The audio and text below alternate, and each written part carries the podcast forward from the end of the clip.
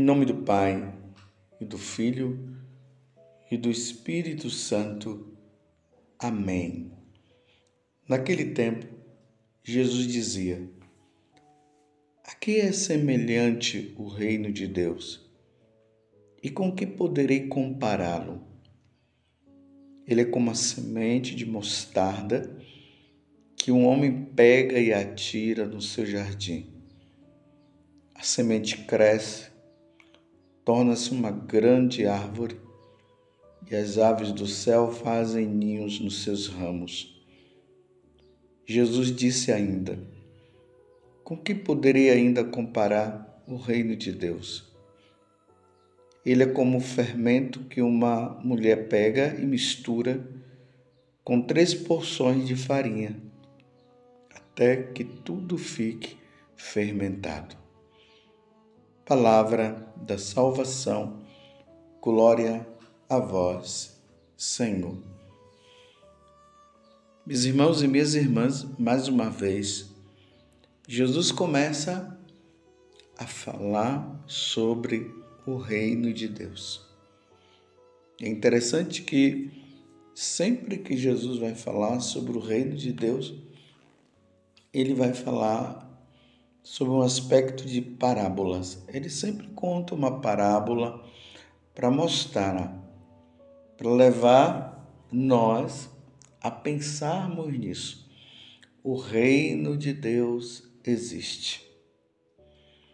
E o reino de Deus, meus irmãos, não é como muitas pessoas andam falando por aí. Ah, o reino de Deus é, é uma sociedade mais justa e fraterna aqui neste mundo. Não, o reino de Deus não é neste mundo. Jesus já deixou bem claro que ele não é, ele não pertence a este mundo e que o reino dele não é e não está neste mundo. O reino de Deus é o lugar onde Deus habita, é lá no céu, lá é o reino de Deus.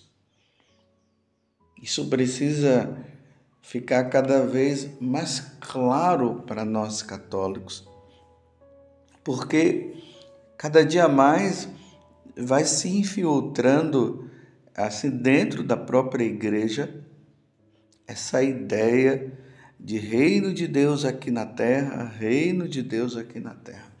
O reino de Deus não é aqui na terra. A Santíssima Trindade, ela habita no céu, embora Deus seja onipresente. Onipresente significa estar em todo lugar, mas o lugar onde Deus habita é nos céus. Lá aonde os anjos estão e aqueles que já conquistaram, né, através da paixão, morte e ressurreição de nosso Senhor Jesus Cristo, que nós fomos perdoados e através deste perdão nós fomos reconciliados. Então todos nós fomos salvos mas essas almas é, que estavam aqui na terra, essas pessoas que estavam aqui na terra, lutaram, procuraram fazer a vontade de Deus em tudo e hoje eles habitam no céu. E nós damos o nome de santos, os santos já estão lá. Então lá no céu está a Santíssima Trindade, os santos e os anjos. Vou falar de forma mais assim progressiva de como as coisas foram acontecendo. Primeiro a Santíssima Trindade, o Pai, o Filho e o Espírito Santo. Depois os anjos, os coros dos anjos. Depois as almas daqueles que lutaram aqui na terra e agora estão lá que nós damos o nome de santos. E é e precisa ficar bem claro que são almas. Tirando Jesus, que, tem, que é Deus, e ele tem as duas naturezas, uma natureza divina e uma natureza humana, porque o Pai e o Espírito Santo só têm a natureza divina. Então, Jesus tem um corpo lá no céu, porque ele é Deus, e o Verbo divino se encarnou e habitou no meio de nós. Então Jesus adquiriu uma natureza humana.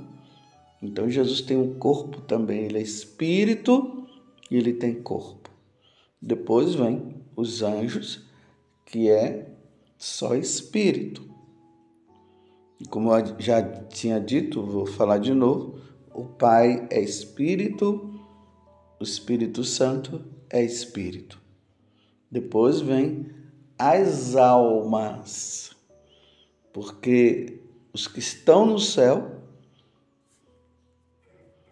são almas, as a alma de Santa Teresinha, a alma de Santo Antônio e tudo mais. E Nossa Senhora, que ela tem foi ressuscitada e elevada ao céu em corpo e alma.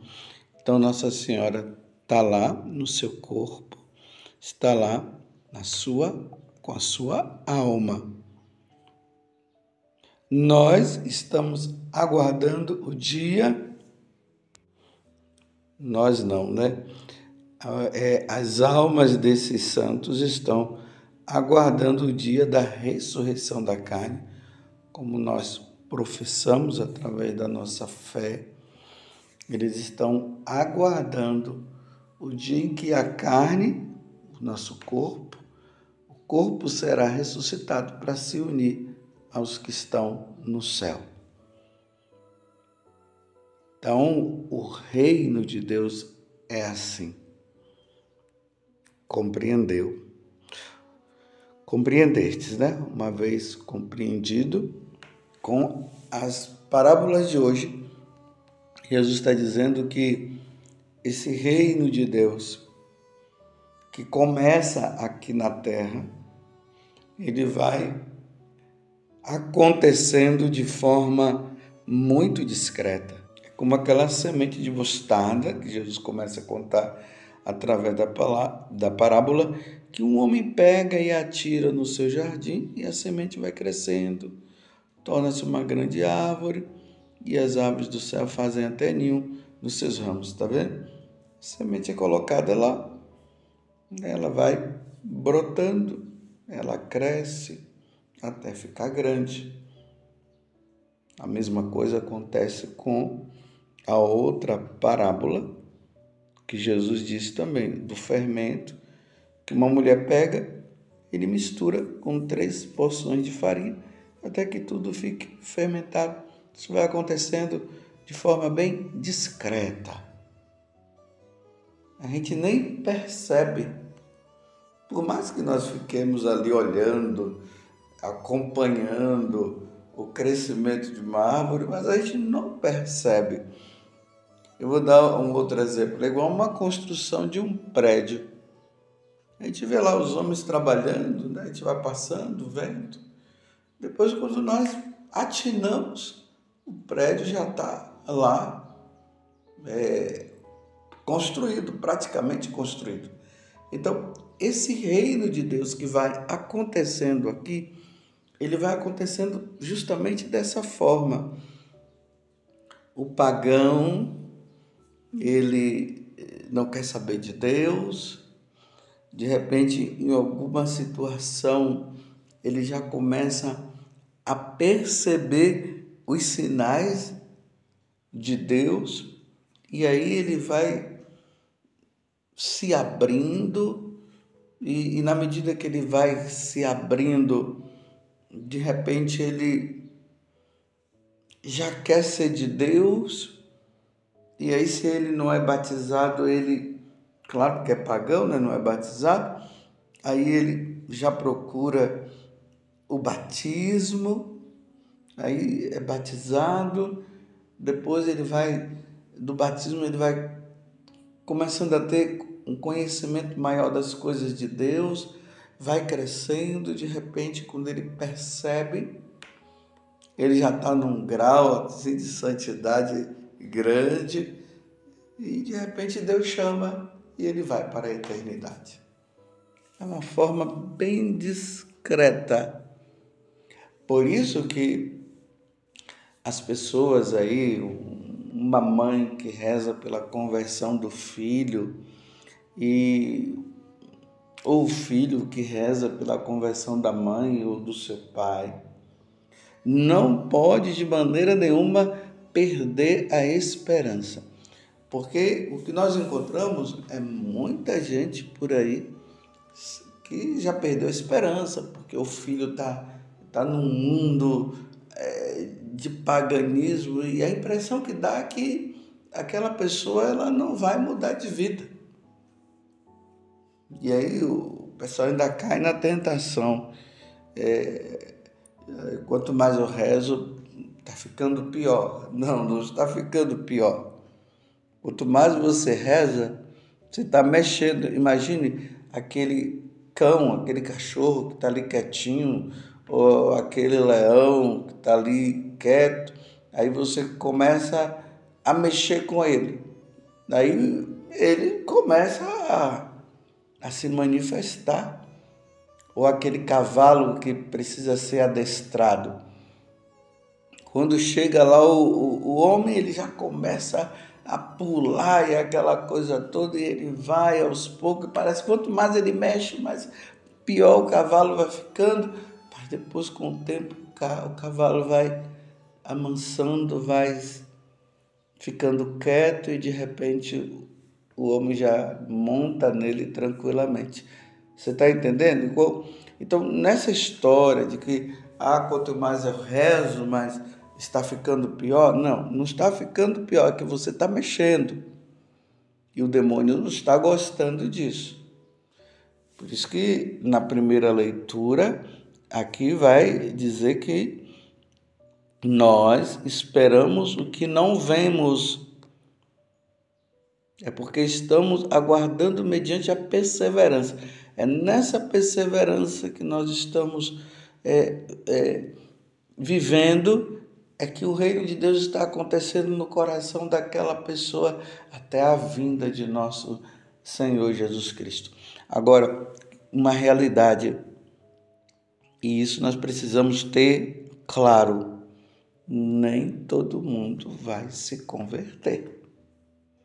Embora eu esteja dizendo assim, que aquela pessoa, na medida que está se rezando, está ali, coloca uma sementinha da palavra de Deus hoje, outra amanhã, e, e, de repente a pessoa começa a ficar com muita raiva, mas vai ali perseverando, perseverando até que a pessoa se converta, mas existe uma realidade que é essa, meus irmãos. Alguns não irão se converter.